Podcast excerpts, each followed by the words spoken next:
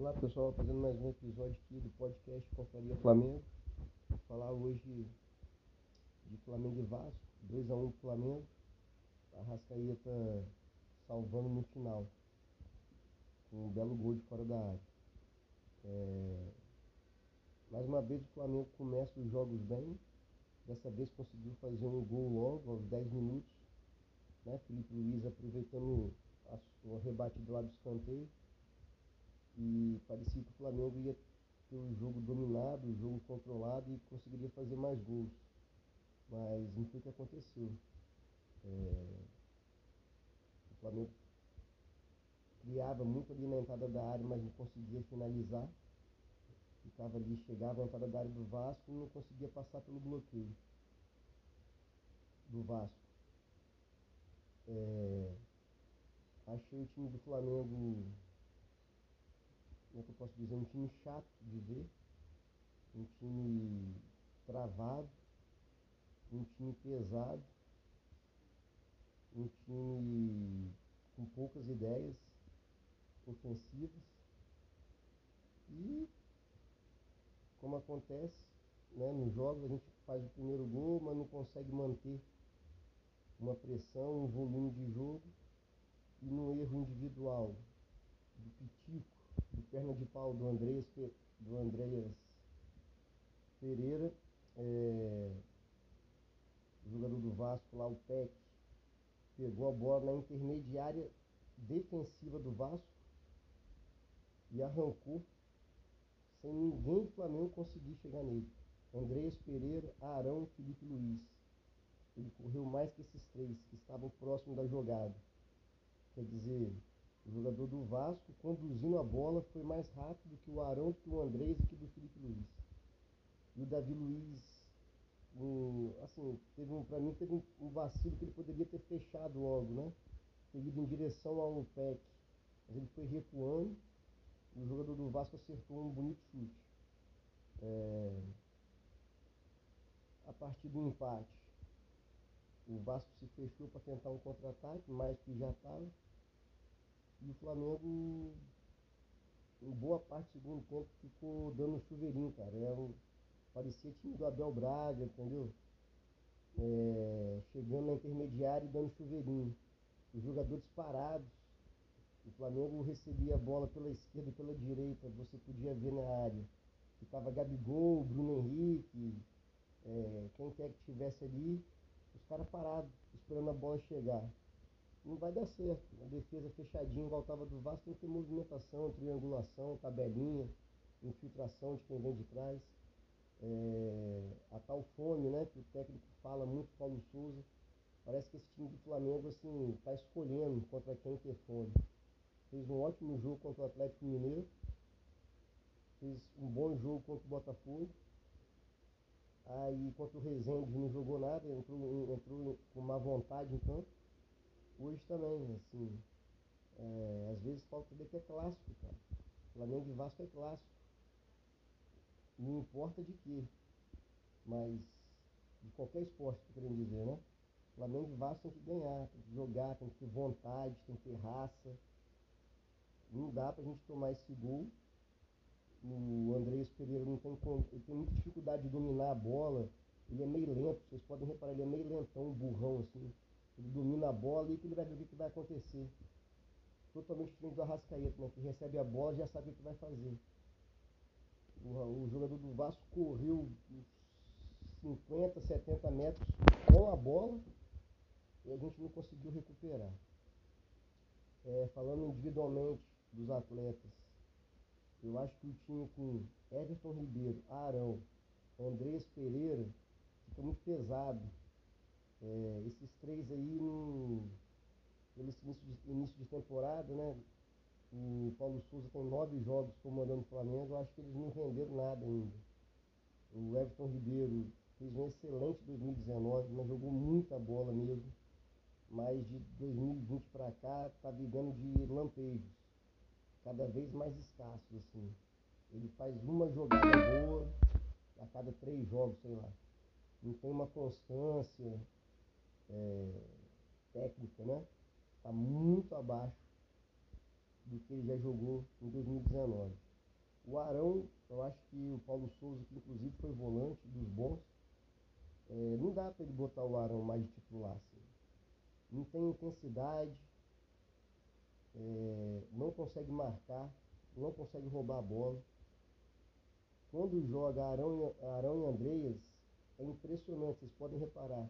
O time adversário joga nas costas deles, desses dois. Fica um buraco. Quando joga Arão e Andrés, o Flamengo tem ataque e defesa. Não tem meio de campo. Não tem pegada, não tem intensidade, não tem roubo de bola, não tem nada no meio de campo.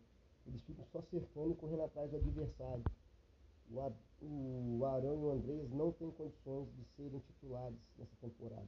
Se o Flamengo almeja ser campeão brasileiro da Libertadores, é, Copa do Brasil, com Arão, Andrés e Everton Ribeiro de titular, não vai ser. Não tem como ser. Né?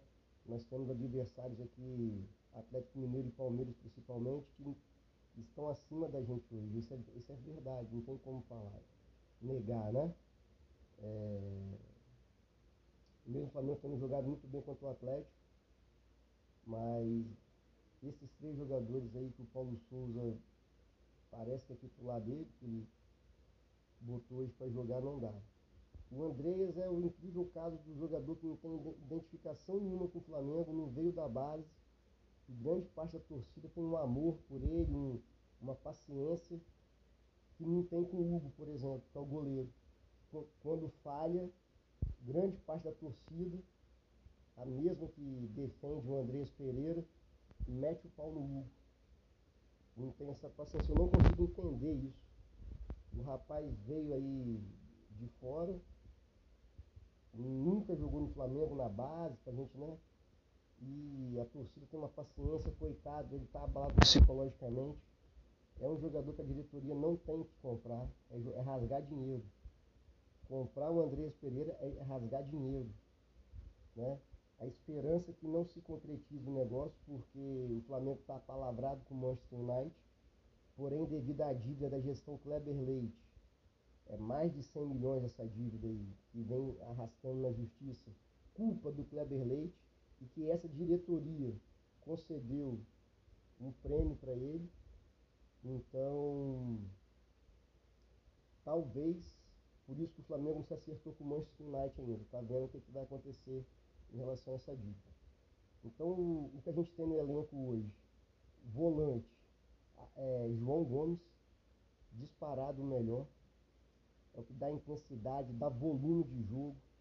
O João Gomes dá muito volume de jogo, ele recupera e sai jogando. Não erra passe igual o Andrés Pereira e rouba muito mais bola que o Arão. Ele, ele sozinho joga mais que os dois. E o Thiago Maia. O Thiago Maia é muito bom de bola, porém tem azar.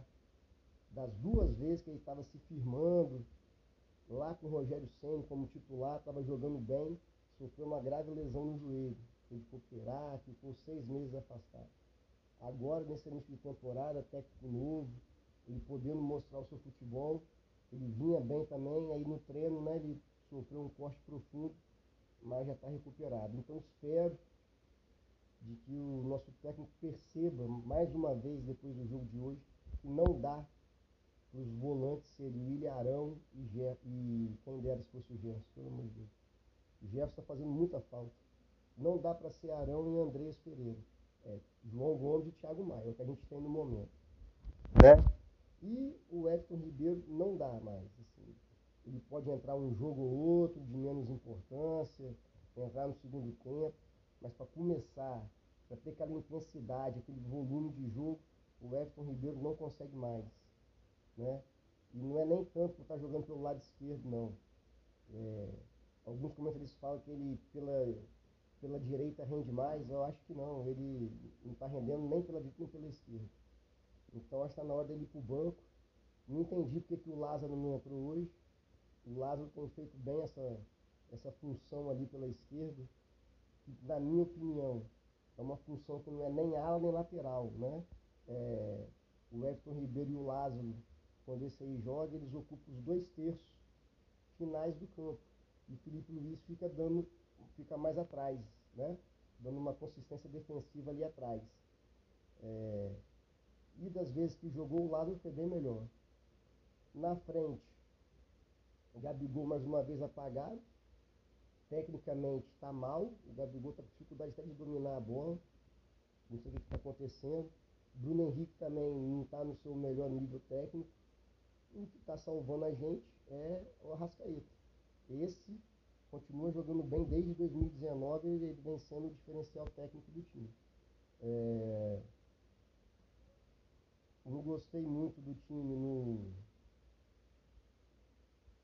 no final do jogo, né? O técnico botou muito atacante, ficou dando chuveirinho na área, achei meio pobre de ideia nesse sentido. Mas vamos esperar aí. O Flamengo está classificado para a semifinal do Carioca. É, vamos ver se o time melhora na, na semifinal para a gente poder chegar na final com o time. Abraço, saudações rubro-negras.